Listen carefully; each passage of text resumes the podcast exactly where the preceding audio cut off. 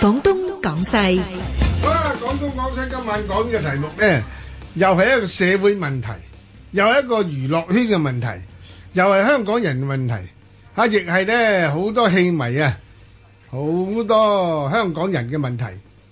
究竟香港嘅明星呢，係咪呢個制度呢已經青黃不接呢？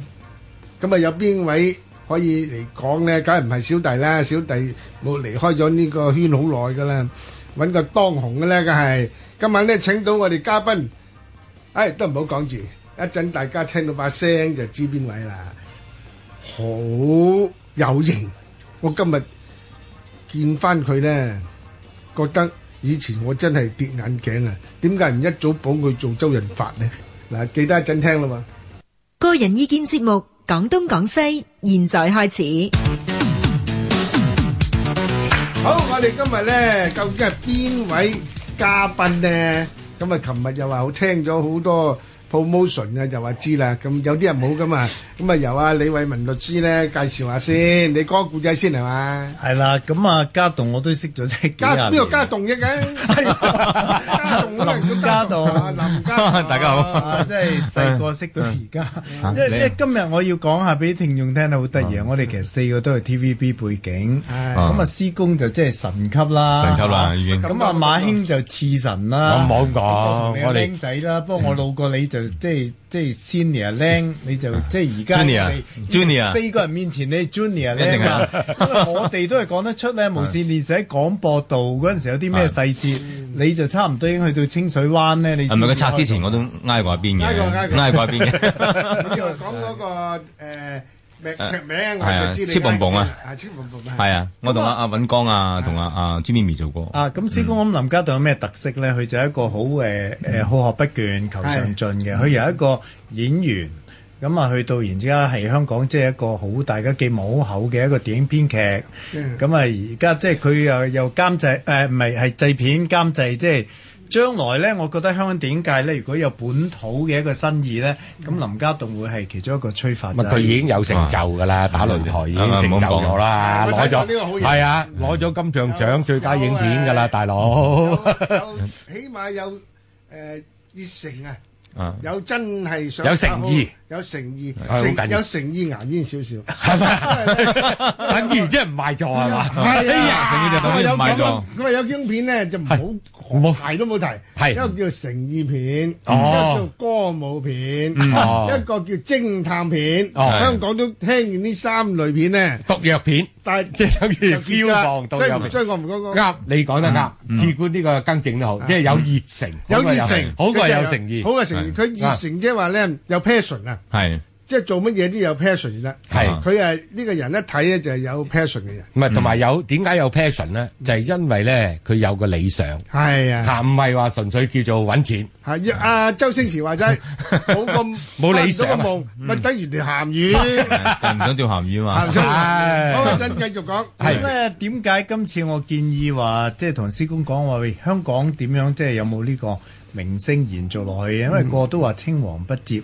咁、個事由咧就係、最近有一個韓國嘅音樂頒獎典禮喺香港舉行。係係咁啊叫 Mama 喎係，咁呢個頒獎典禮咧，於是香港派一個神級嘅代表就係周潤發啦。嗯咁啊、周潤發啲人話咧應該六啊二歲起碼噶啦，誒，都差唔多噶啦。冇都近啦，過過總之咗過六啦過咗六㗎咁啦。好啦，韓國個天團啊，原來而家叫天團，即係天神級嘅團，就係叫 Big Bang 啦，大家都知。咁啊，平均可能都未必夠廿六歲嘅。咁於是一夾埋咧，佢哋影咗幅神級嘅歷史性嘅相。咁啲人話一個六啊二，一個廿六，喂，即係唔係老豆咯喎，阿公都得噶咯喎。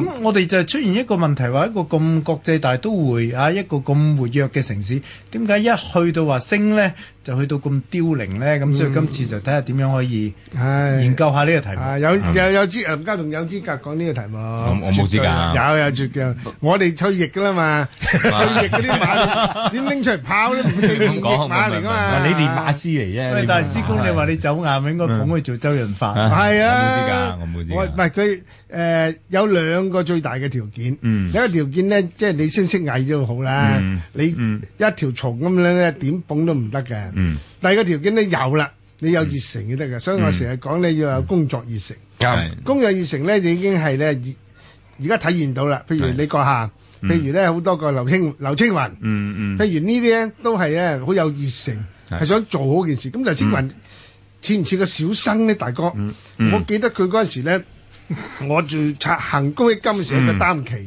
係係擔旗佢企喺我隔離，我真麻麻地嘅啫 噃，覺得佢喂佢可能面黑黑咁喎啊佢可嗯能喺度黑，佢可能做巴基斯坦嗰個會好啲嘅嗯包公都得，包公包個公仔又得㗎，喎包公個仔又咁得，但係咧，原來有樣嘢冚咗，係就係工作熱誠，係真係好誒有熱誠，好真心咁去做。咁呢樣嘢做好一套咧戲嗯係做出嚟，係兩樣有嘅咧，梗係有啦。譬如周潤發咪兩樣有啦係，又有工作熱誠，嗯又又係靚仔，又聲聲藝好。嗯係咁啊，固然兩樣得咧，就自然一定得噶啦。基本嘢咁啦嗯啊，咁點解我要提呢個咧？一陣咧，大家再可以商量下，係咪而家我估啊，係咪青黃不接咧？係而家啲老友，啲新新阿哥係冇咗熱誠咧，嗯，定係捧佢啲人冇咗熱誠咧？定係後邊製作啲人冇咗熱誠咧？因為投資嗰啲冇熱或誠，者投資都冇熱誠咧？咁係啊一陣可以嘅，啊四番都可以講傾下呢個，傾下呢個。題目好題目，好啊好嘛？嗯，咁啊，你講下你自己嘅睇法先。呢個我香港明星制係咪真係青黃不接咧？誒，其實呢個局面係出現咗。真係㗎，我覺得係出現咗，但係點解咧？我我成日覺得係深究個原因係點解青黃不接。係其實我覺得近呢三十年，大家係一個個成個成個社會氣氛係投機。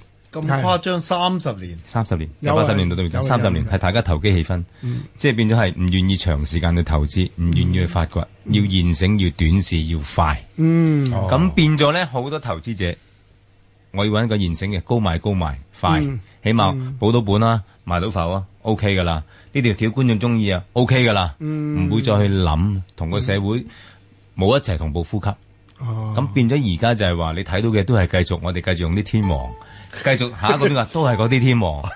咁啊出事啦！咁而家你啲見橋到嚟嗰啲都係嗰啲橋，又 橋係。續集橋，係啊，咁咁你變咗其實而家好多新人係係，你可以話有人話就叫接唔上，有人話就冇機會，有啲人就話冇料到，就會有呢個情況出現咯。呢個係我自己眼咁感即係天王到覺七十。四歲都有機會喎。啊，絕對有，嗯絕對有噶。即係其實我自己感受好深，我記得以前喺電視台咧，咁我哋去去做啦，喺後邊行行緊嘅時候，咁其實係邊啲做緊主角咧？係唱片公司委派過嚟嘅歌星。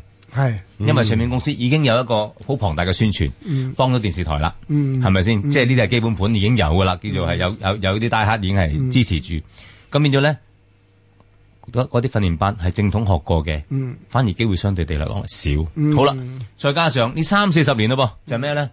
滅桑康，得噶啦，起碼嘛公司有名氣，賦予咗俾你啦，嗯，即係你又明喊你啊，係啦，對海外賣埠已經係又慳咗筆啦，已經快咗好多啦，咁變咗相對落嚟選都講，得喎，落選都得。落選都得，仲好添。咁相對嚟講，有邊個會再願意去投資，或者係俾啲時間呢一幫嘅新人慢慢慢慢去累積經驗，將佢哋嘅成績話俾觀眾睇咧，嗯即係做俾你哋睇咧？我覺得係冇咗呢樣嘢咯啊嚇。同埋我自己作為有時即係做律師咧，要處理一啲經理人合約啊，即係啊聽完唔好炒我 啊！就啲合約咧，有時我覺得死啦，一份合約十年或者接近十年，十年啦而家，哇，或者接近十年啦差唔多。嗯 咁你你而家遇到個問題，好多人就話我係對呢個圈子想有興趣試下，而家唔得嘅。你一係唔投入，一投入你十年呢，得與唔得呢，你就擺咗落嚟。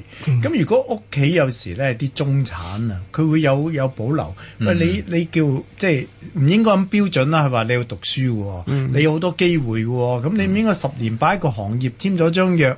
紅就好啫， 唔紅到時咧，你十年就俾人綁住，咁仲要還錢喎。因為而家好多嘅經理人合約係咁嘅，我同你簽咗之後咧，洗頭、梳髮、用車、着衫，乜都好，就入你數，係戰咩資係啦，墊資咁到你啊我走戰知咧，嘅，但係都係你，都係你俾錢喎，係哦啊即係你不過有拖冇欠，欠住先，咁啊點樣？咁啊唔係捧人喎，咁就即係話你出你錢，出錢捧自己嘅喎，唔係咁佢係會嘅。臨尾你唔紅啦，或者大家解約啦，咁就撇帳啦。哦呢筆咁就撇帳咁你爭咗幾百萬都可能有得撇嘅。嗯咁咁咪咁嘅情形下咧，就變咗有其幾實百萬爭啊，好犀利 啦！喂冇人希望，冇人希望撇帳㗎咁好多人於是但係呢賺到錢就要撥翻嗰啲俾佢喎，即係還翻嗰扎數先咁喎。好多人入行就有保留啦。咁第二咧，因為呢一種利益係喺嗰個圈內咁深。係係。咁香港人都知而家得幾間娛樂公司啦。咁、你簽咗 A 又唔俾機會啊 B，B 又唔俾機會 C 嗰個公司。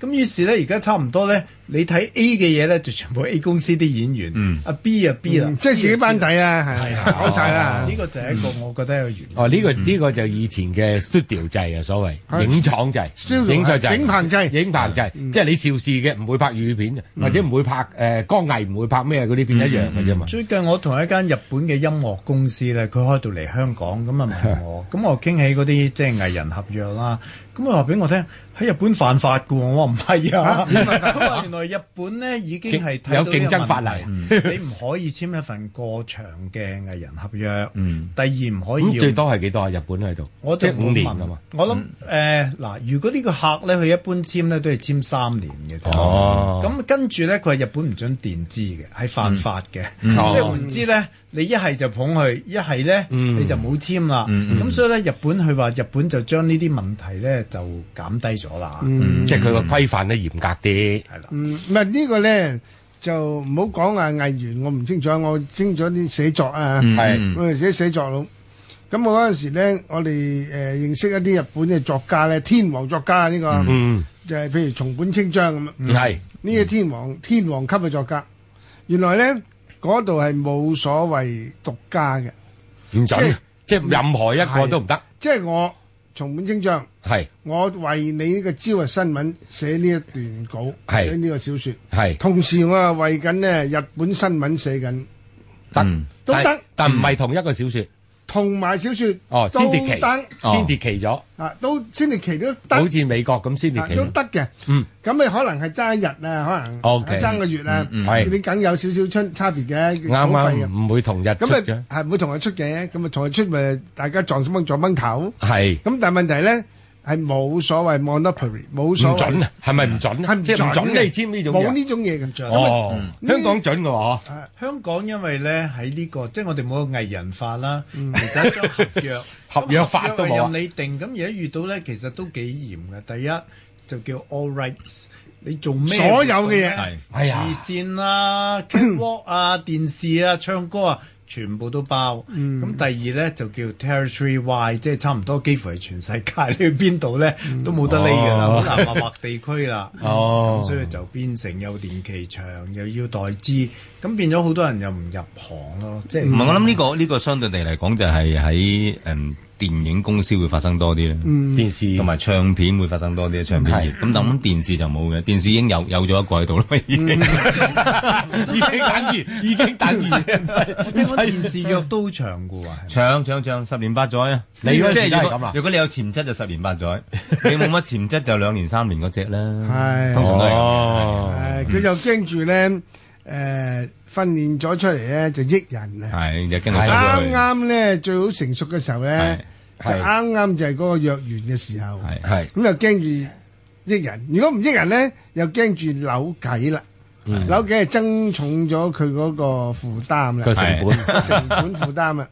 咁咧仲有個問題咧就係、凡係呢啲咧就最唔好聽有句説話我唔中意聽嘅，就為咗咧小股東嘅利益我，梗係呢句説話嘅喎。哦。哇，聽聽過啦啊嚇聽過因為冇人出嚟認係小股東啊，所以咧講呢句嘢咧就永遠唔錯嘅，你唔使驚有人其會鬧。實呢其實呢你話為咗大股東利益，個大股東就出嚟，唔係喎，我冇叫你咁做啊大股東你嘅最最多股票嗰個係啊冇錯啊咗佢自己，係啊。咁佢一定係為咗小股東利益，嗯咁咧就於是乎咧就最攞到最高嘅誒利益。